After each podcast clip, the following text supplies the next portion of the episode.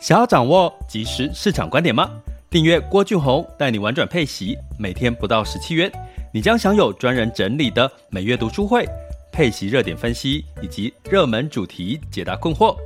不论你想通过基金、ETF、美股或台股打造你的现金流收入，我们都能为您提供支持。点选资讯栏的订阅链接，了解更多。让我陪你一起投资理财。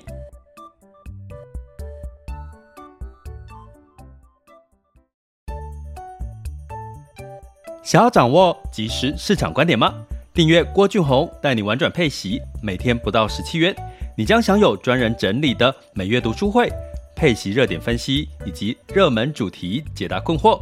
不论你想通过基金、ETF、美股或台股打造你的现金流收入，我们都能为您提供支持。点选资讯栏的订阅链接，了解更多。让我陪你一起投资理财。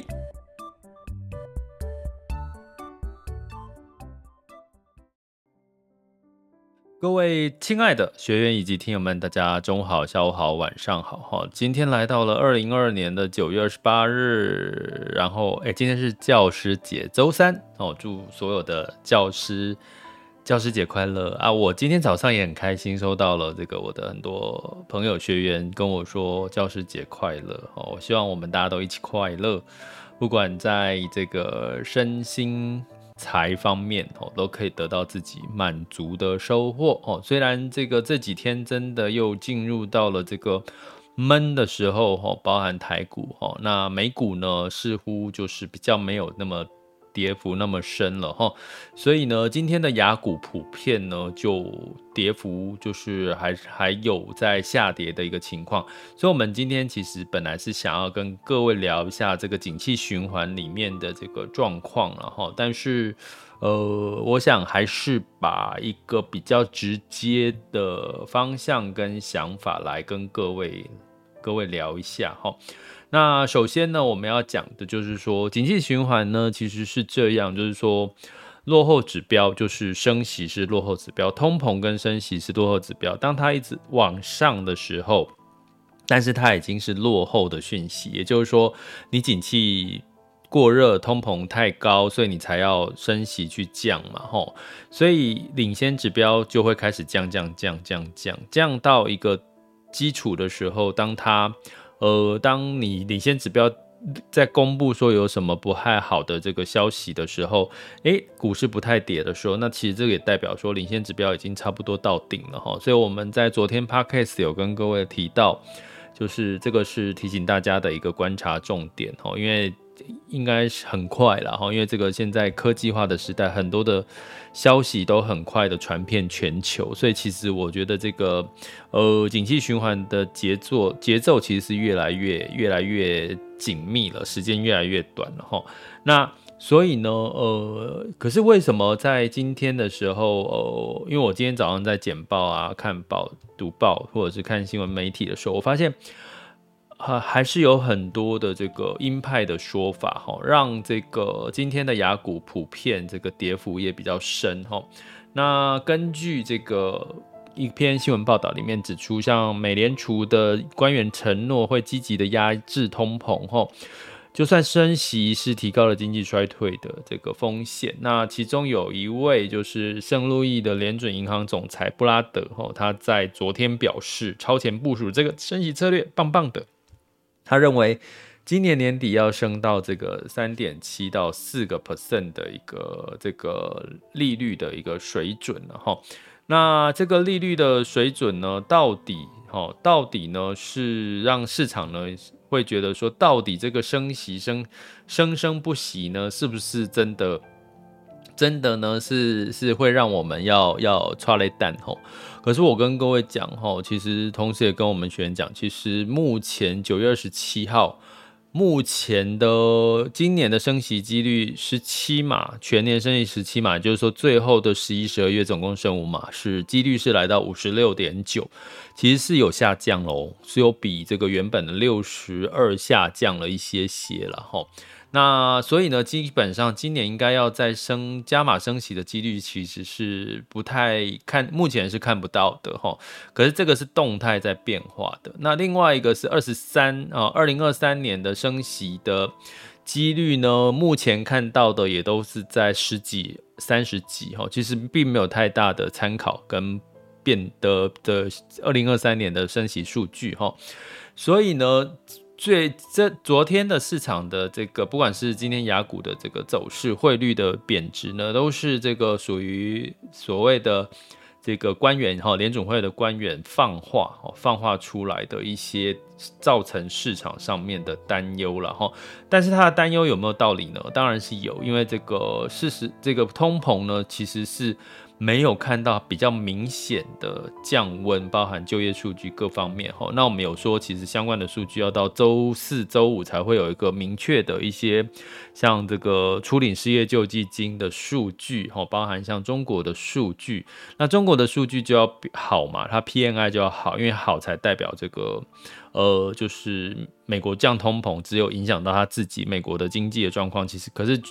其实中国的这个市场并没有太大的一个幅度的一个降温哈，所以这个是呃我们希望能够看到的了哈。但是在这个涨涨跌跌，我相信已经有出现了很多恐慌情绪，包含恐慌情绪，VIX 恐慌指数呢也都呃有在小幅度的往上走哦。那所以呢，这个。通常人家在人在恐慌的时候是就是到底接下来会发生什么事情不知道，当不知道的时候你才会出现恐慌。当你很清楚知道，哎呀就是这样了，其实你心就定下来了，就不会恐慌哈。所以通常在这个时候有会有人说，那我是不是就应该在这个时候持有大部分的现金？因为持有现金你就不害怕了，因为现金不会涨涨跌跌哈，就是消除恐惧的一个很好的方法哈。可是呢，大家也知道，现在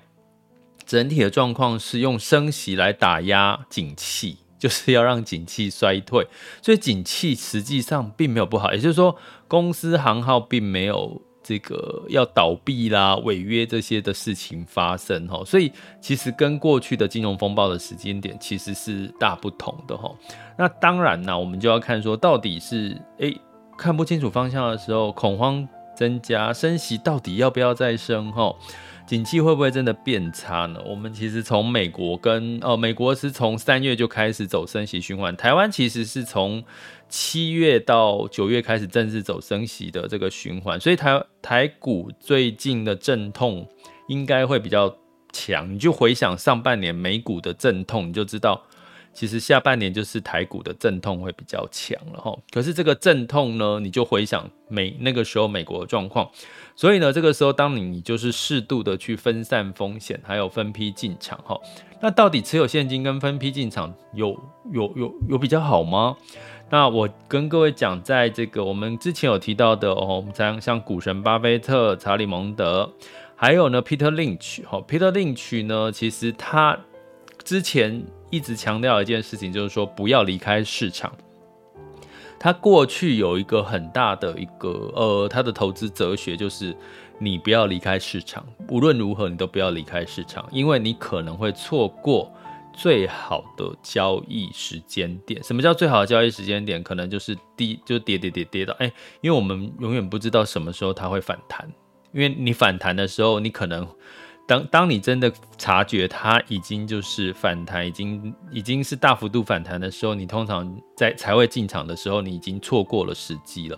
因为这是人性，人性不会在一天两天反弹，你就会觉得哎呦还要再观察一下，还要再观察一下。所以 Peter Lynch 呢，基本上他是认为哈，这个选买进的时机点。跟你长期持有，不要错过市场，不要离开市场呢，他会选择是后半段，就是你不要离开市场哈，顶多就是分批进场。那他有一个数据哈，他有算过一九六五年到一九九五年哈，大概这三十年，他每一年就是定期的投资，比如说你定期投资就定期定额啦，或分批进场哈，那。就是你可能都选到最高点或买在最低点呢？这三十年来，它的报酬率呢，大概就是一个是差不多每一年哦，每一年的报酬率哈，因为 Peter Lynch 是投资美股了哈，每一年当买在低点，它分批进场，定期定额大概是十一点七趴。三十年哦，三十年持续哈。那如果都买在高点，其实它的报酬率是十点六趴。所以他发现，他说其实是就算你买在高点，买在低点，选买进的时机。你现在看市场跌成这样，哎，我要找低点时机再来买进。其实他说你拉长时间看，其实并没有太大的报酬率上面的差异哈。但是如果你选择在这个市场看不清，或者是这个呃。恐慌的情况下，你选择大部分持有现金的话，你可能会错过表现最好的交易日哈。那他都算过了哈，如果说他从一九九零年来哈，股市其中有二十五天是股市表现最强劲，他从一九九零年算到二零一九年，然后没有算到二零二二年哈。这二零呃一九九零年到二零一九年呢，他。说其中有二十五天是反弹力道是最强的，如果你就在这二十五天你刚好就错过了，那什么通常是反弹力道最强？你去看那个线图，大部分反弹力道 V 型反弹，V 型反弹的时候，通常一般人是不敢加码的，大家应该可以理解吧？当你在股市往下跌的时候，可是你 V 型反弹的时候，这个时候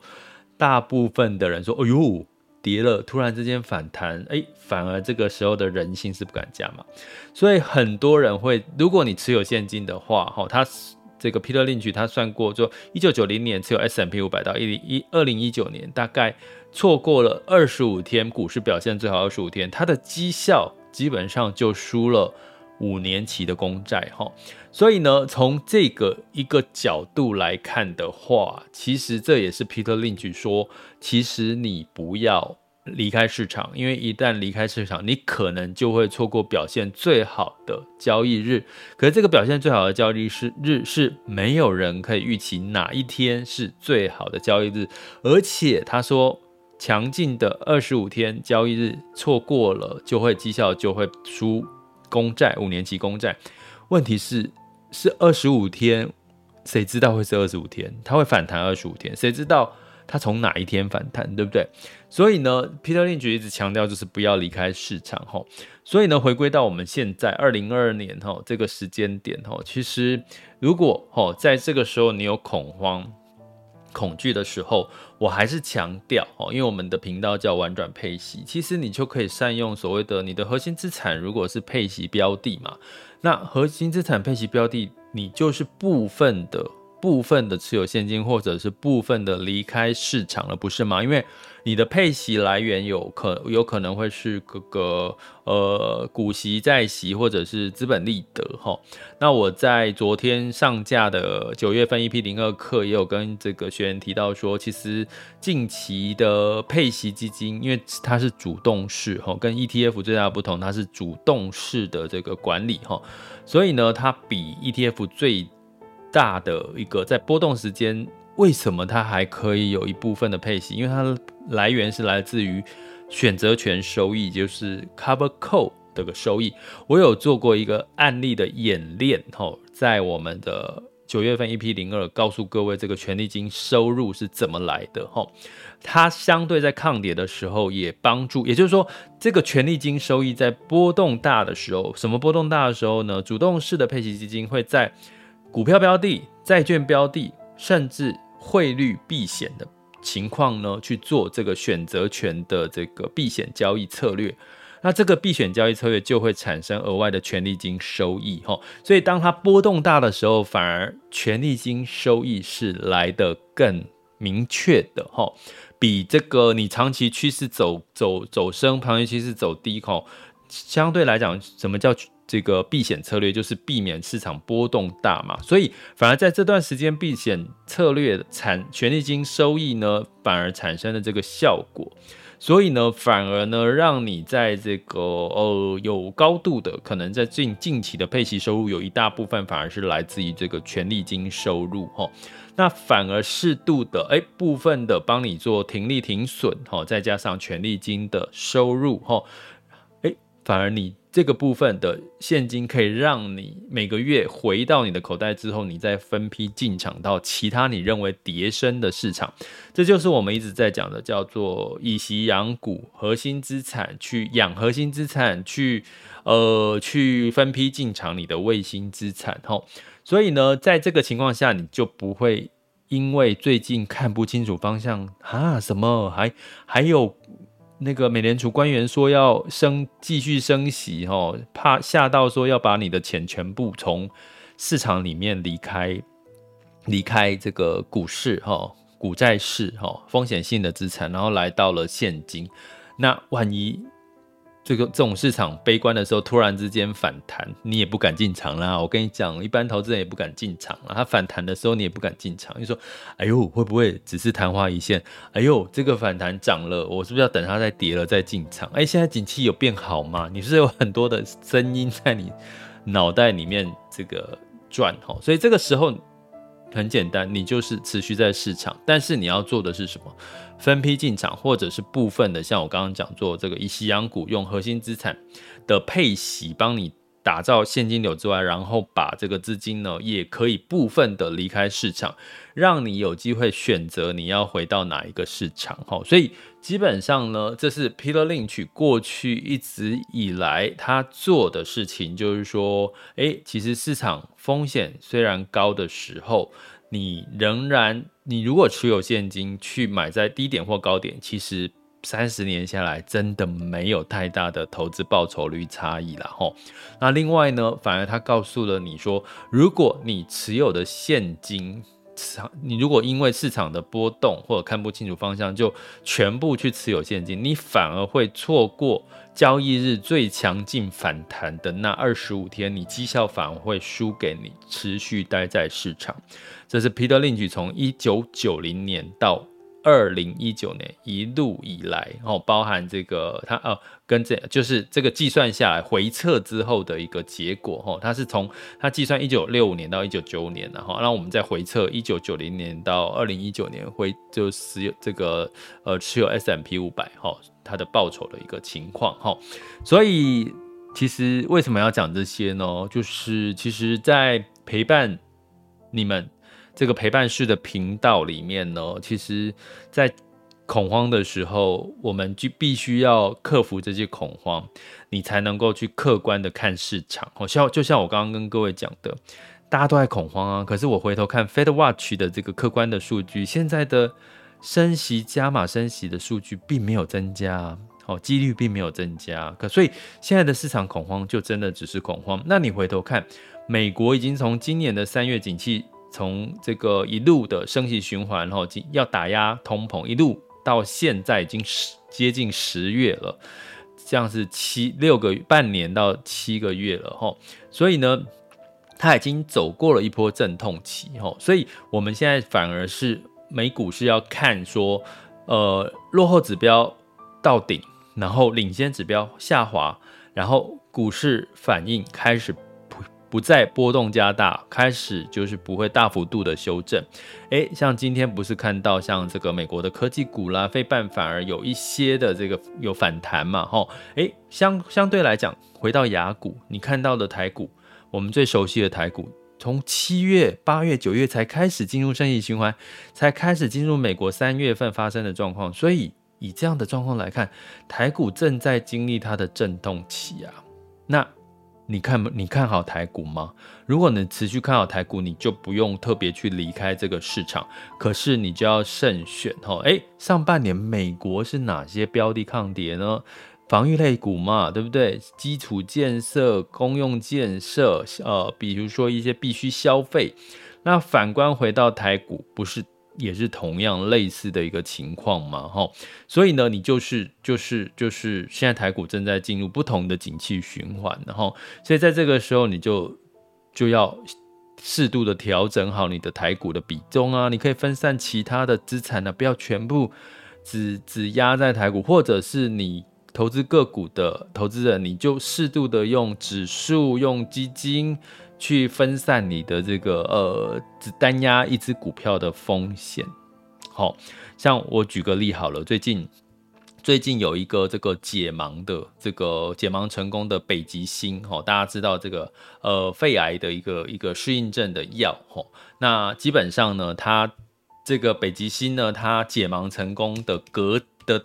的隔天，它的股票就开始一路跌了哈，一路跌喽。我给各位看一下它现在的股价哈，我看一下。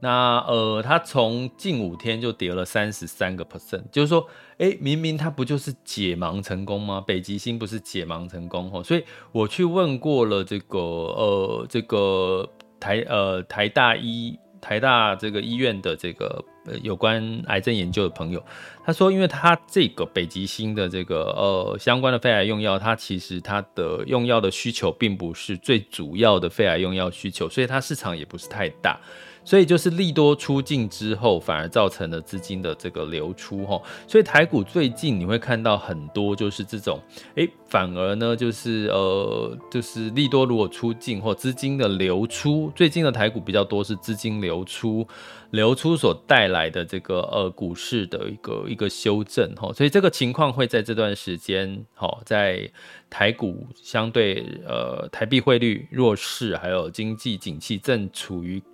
刚开始景气下滑的，刚开始的初初步下滑的阶段，所以你就要谨慎啊。所以呢，就是你了解的情况，你就要适度的做出什么相对应的的资产配置的策略或分批进场，好，而不是说，哎，你看到了这个呃新闻，看到了黑影，然后你就觉得啊，赶快，我现在要赶快跑。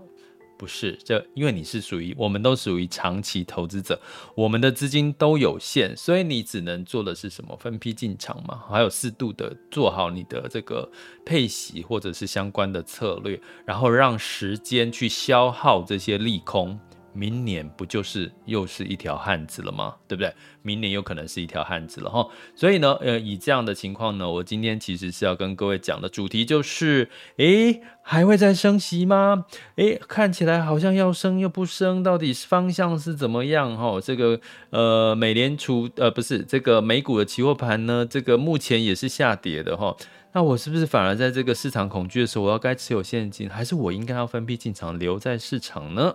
所以，我们今天透过 Peter Lynch 他的这个呃过去回测的数据，以及 S M P 五百回测的相关的情况，告诉各位，真的啦，不要看一天两天，请把你的时间拉长来看，然后把你的这些恐慌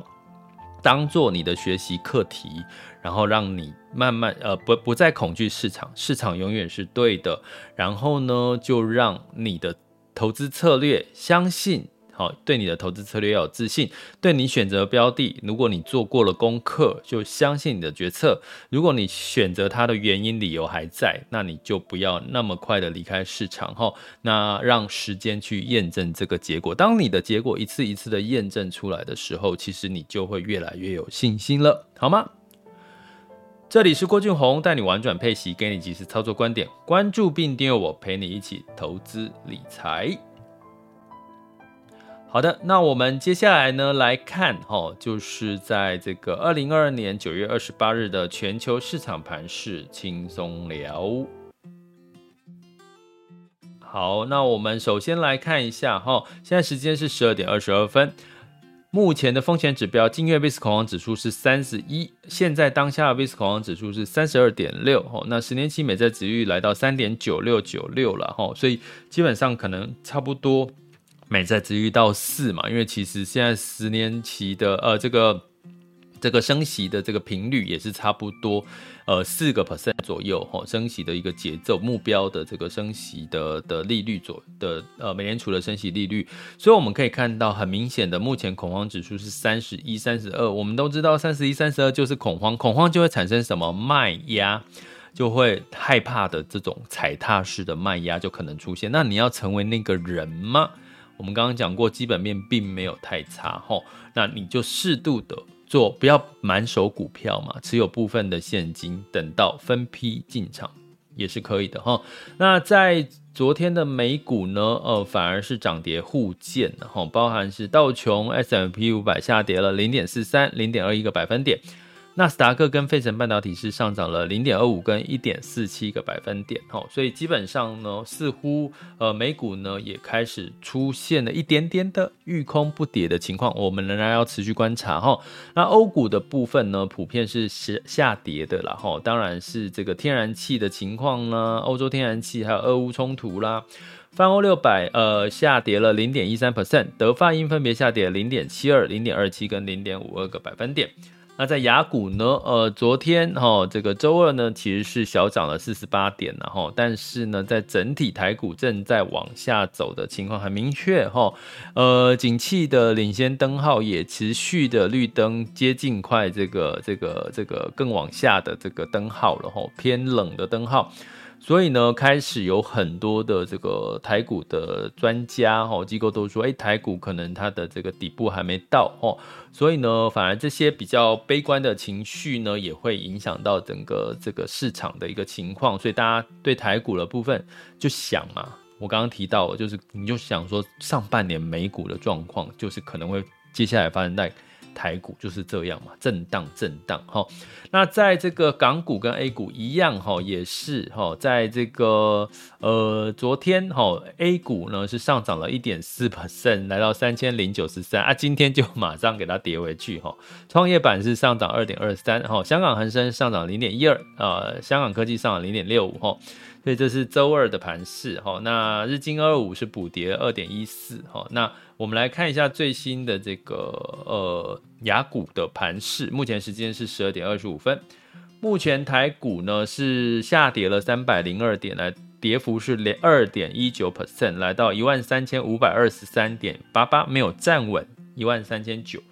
那当然是这个汇率资金的流出，还有基本面的一些状况哈。那其实柜买指数跌更多哈。大家记得柜买指数就是中小型的产业，所以景气不好的时候，一些中小型的产业通常也会比较容易波动加大。你回想上半年美国中小型股是不是跌幅就比较深？同样的道理哈，所以你台股可以稍微的避开一些比较中小型的类股哈，开始慢慢的然后。呃，如果你要持续在市场的话，其实台股都是一些防御型或者是大型的权值股，仍然是会是比较抗跌的机会。包含像国安基金，它要去买，也会买一些大型权值股。齁，那在这个 A 港股的部分，上证指数是下跌零点七五 percent 的，到三零七零点六四。那恒生指数下跌二点三四 percent，恒生科技是下跌二点六三 percent。那在日经二二五是下跌二点零六 percent，然后南韩综合指数下跌二点八八 percent，新加坡海峡下跌一点二三 percent，所以整体的雅股都是跌的不少哈。那期货盘的部分，S&P 五百期货盘是下跌零点七二，纳斯达克期货盘下跌一个 percent，好，持续是一个修正的一个情况。所以目前看起来呢，仍然是在一个情绪恐慌、美元升息的担忧情况下。那什么时候会稍微有点缓解？就是周五了啦。周五后，因为会有这个核心 CPI 的数 PCE 数据的公布，物价和美国物价公布，还有就业、请领失业救济金的人口，还有这个中国的 PNI 的数据的公布了哈，所以可能到时候才会有一些比较。呃呃，明确的一个方向。那在能源的部分呢，布兰特原油是上涨了二点六 percent，来到八十六点二七。哈，那因为这个相关一飓风哦，飓风造成墨西哥湾生产供给减少哦，所以造成了油价的反弹。哈，所以就持续关注。金价上涨了一点二 percent，来到一千六百三十六点二美元每盎司。哈，稍微这个跌升的一个反弹，因为美元呢就没有再持续的马上大幅度的走升。那美元指数来到一百一十四点二零八一了哈，所以呢，基本上呢，就是呃，这些美联储哈，应该看起来已经开始慢慢有一致的口径，就是想要硬强硬的升息，带来经济的硬着陆，希望希望这样子能够让通膨赶快的降下来哈。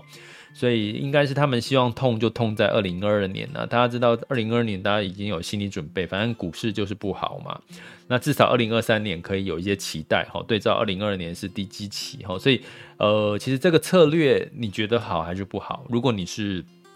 美联储的官员，你希望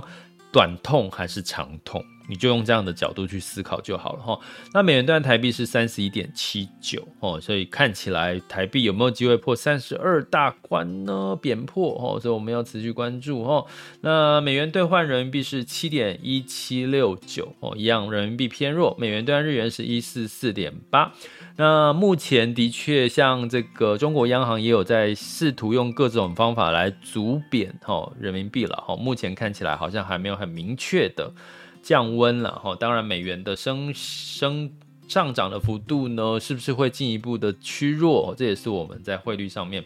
看的一些方向。简单来讲，如果股市要稍微的减少震荡，就是美元不要再继续往上走，也代表升息不要再有加码升息的可能性再大幅提高，那就要回归到通膨物价有没有开始走弱？吼吼，那这就是。很简单的一个清楚的方向，所以整体的基本面没有不好，哦，就是公企业公司都。